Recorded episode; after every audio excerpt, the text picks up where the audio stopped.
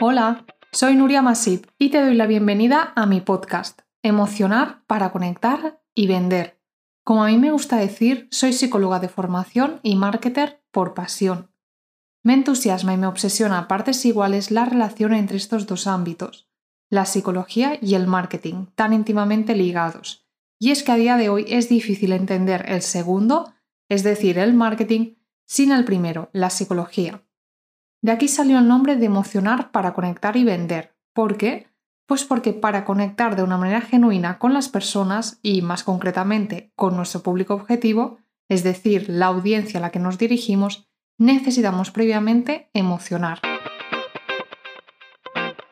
Soy Nuria, consultora de marca personal especialista en marketing emocional y en este podcast te voy a hablar sobre hacer marketing desde la emoción así como también sobre storytelling, neuromarketing, marca personal y emprendimiento. ¿Me acompañas?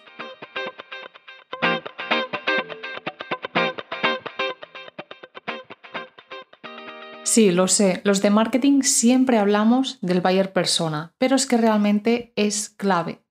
Llevo unos cuantos episodios del podcast y aún no te había hablado de él, así que vamos a ponerle solución ahora mismo porque esta es una de las patas más importantes de cualquier negocio. Y porque cuando hablamos de conectar antes de vender, es precisamente con ese cliente objetivo, con ese target, con quien lo hacemos. El buyer persona es el perfil de persona, de comprador, en mi caso, de emprendedora que me compra a mí.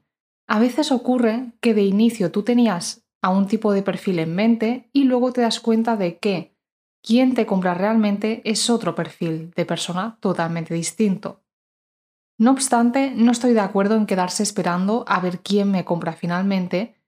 No te tienes que conformar con ellos si no quieres, es decir, quizás te encuentras con la sorpresa de que sí, que es un perfil con el que te encaje trabajar, aunque a priori no era hacia el que tú te dirigías, o por el contrario, quizás es un perfil con el que no te encuentras tan cómoda bien sea porque no tiene el grado de conciencia que tú esperabas o bien, por ejemplo, porque no te permite rentabilizar igual, de la misma forma que sí lo haría otro, tu negocio.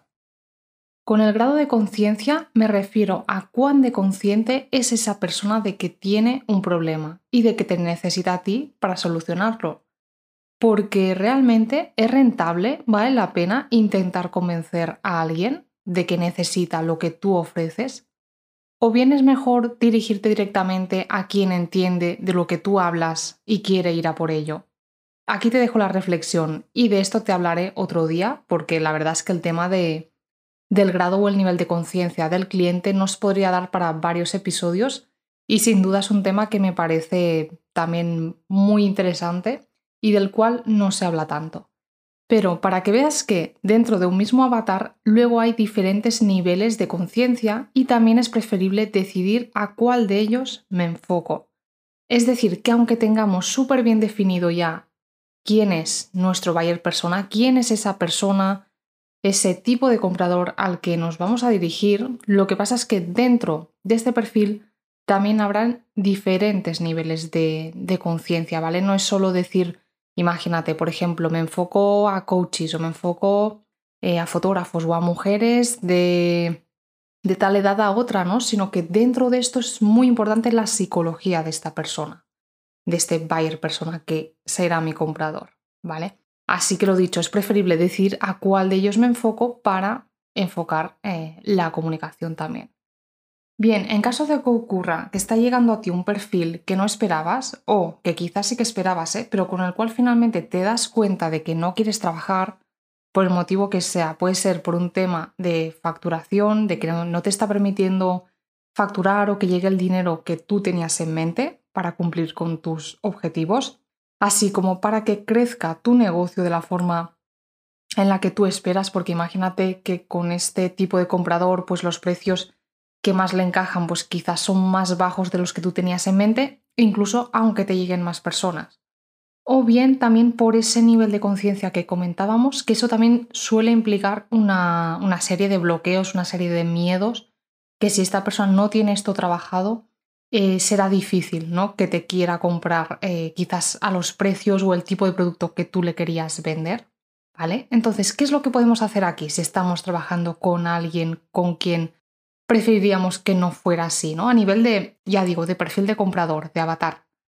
Pues bien, cambia la forma en la que comunicas y cambiarás la audiencia que llega a ti.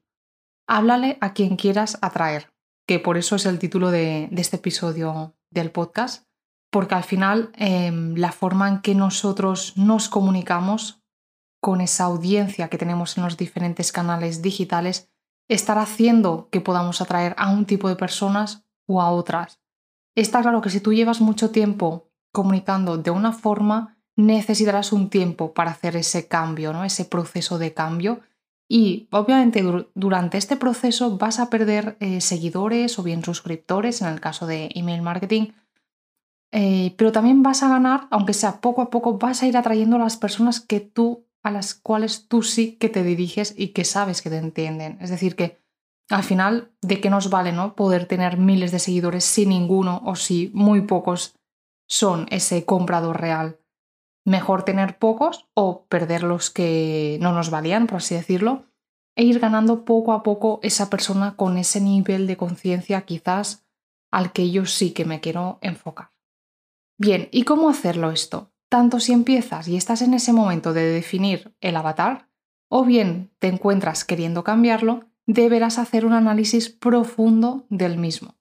Como decía, un análisis no solo de mujer tiene entre 20 y 40, porque esto realmente es muy general, sino que yéndonos más bien a esa parte psicológica, como digo, esa parte de, eh, bueno, ahora, ahora te lo cuento, ¿vale? Em, pero sobre todo, lo que te ayudará más a centrarte en esa persona, ya que todo lo que crees, lo que vayas a crear, esté pensado para él o para ella, ¿no? Es decir, siempre tenemos que tener a esa persona en el medio, esto es lo más importante, siempre tiene que estar en el centro. Bien, un tip que te doy aquí que creo que es muy clave, y aunque es muy sencillo, yo creo que no se aplica tanto. Solemos hablarle a, a, la gente en general, ¿no? A la audiencia, como si le habláramos aquí a miles de personas, cuando en realidad, si tú quieres conectar genuinamente con ese avatar concreto que tú tienes en mente, lo que te recomiendo es que le pongas nombre y apellidos y que incluso si puedes tengas una foto delante, si hace falta. ¿Por qué? Pues porque lo más importante aquí es que, como te digo, todo vaya dirigido a ese buyer persona. Y para eso deberás conocerlo en profundidad, sobre todo a nivel de sus problemas y preocupaciones y también de sus deseos o bien aspiraciones.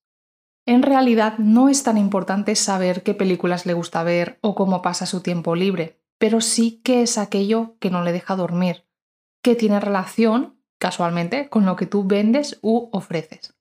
De nuevo, esos problemas o esas frustraciones, así como las aspiraciones que tiene y a dónde quiere llegar.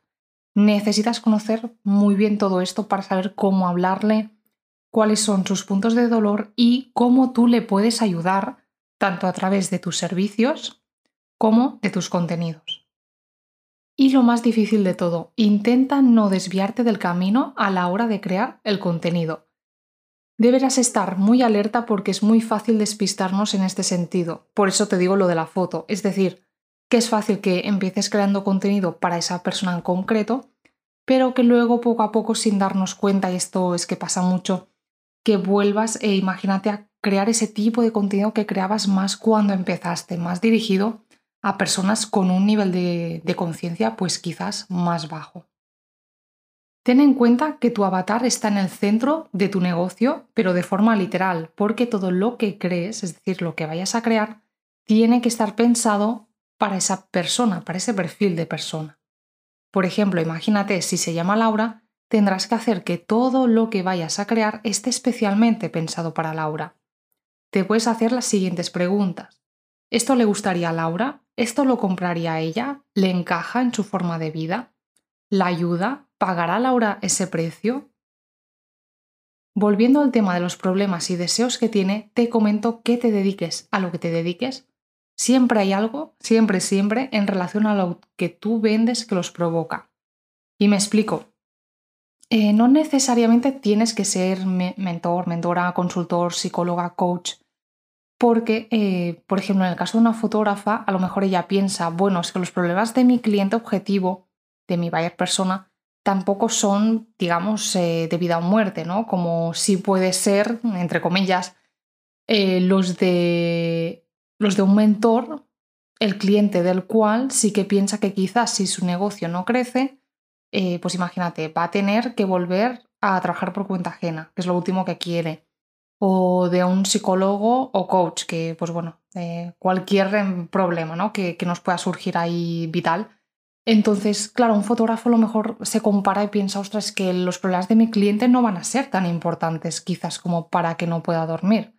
Pero yo aquí te digo que eh, imagínate, yo en mi caso concreto, que ya digo, mi buyer persona son, son emprendedoras eh, con cierto grado de, de conciencia, pues bien, ya te digo yo que si una emprendedora no está vendiendo lo suficiente y imagínate, nunca se ha hecho una sesión de fotos profesional, es muy probable que en algún momento piense, ostras, que quizás eh, me está faltando pues ofrecer esta imagen como más profesional, tener más cuidada mi web, la imagen de mis redes sociales, o sea que en realidad todo va muy ligado y por supuesto que el buyer persona de un fotógrafo, de una asesora de imagen y de cualquier perfil que venda tiene esos miedos, esas frustraciones y esos problemas a los que, a los que bueno, de alguna forma hay que, hay que atacar o hay que hablarles de ellos para que sean conscientes, ¿no? Si son tus clientes.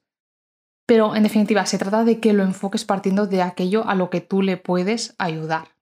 De hecho, estos días, ahora mismo, estoy realizando un training de 7 días sobre estrategia de contenidos y con los alumnos hemos empezado por esta parte del buyer persona porque sé que muchas veces es la que más dudas genera y que no todo el mundo lo ve claro, ¿no? Según su, caso concreto. De hecho, hay alguna persona que tiene un proyecto, pero, por ejemplo, no lo está monetizando. Es más bien, pues, eh, digamos que creador de contenidos o divulgador, ¿no? Pero importante aquí, y por eso quería traer este caso, es que también debe pensar quién es su público o audiencia objetivo. Aquí quizás no hablaremos del cliente, pero sí hablaremos de ese público o audiencia objetivo. En definitiva, lo importante es que a la hora de comunicar tenemos que pensar para quién lo hacemos, porque no podemos ni llegar, no podemos ni queremos ni llegar ni satisfacer a todo el mundo.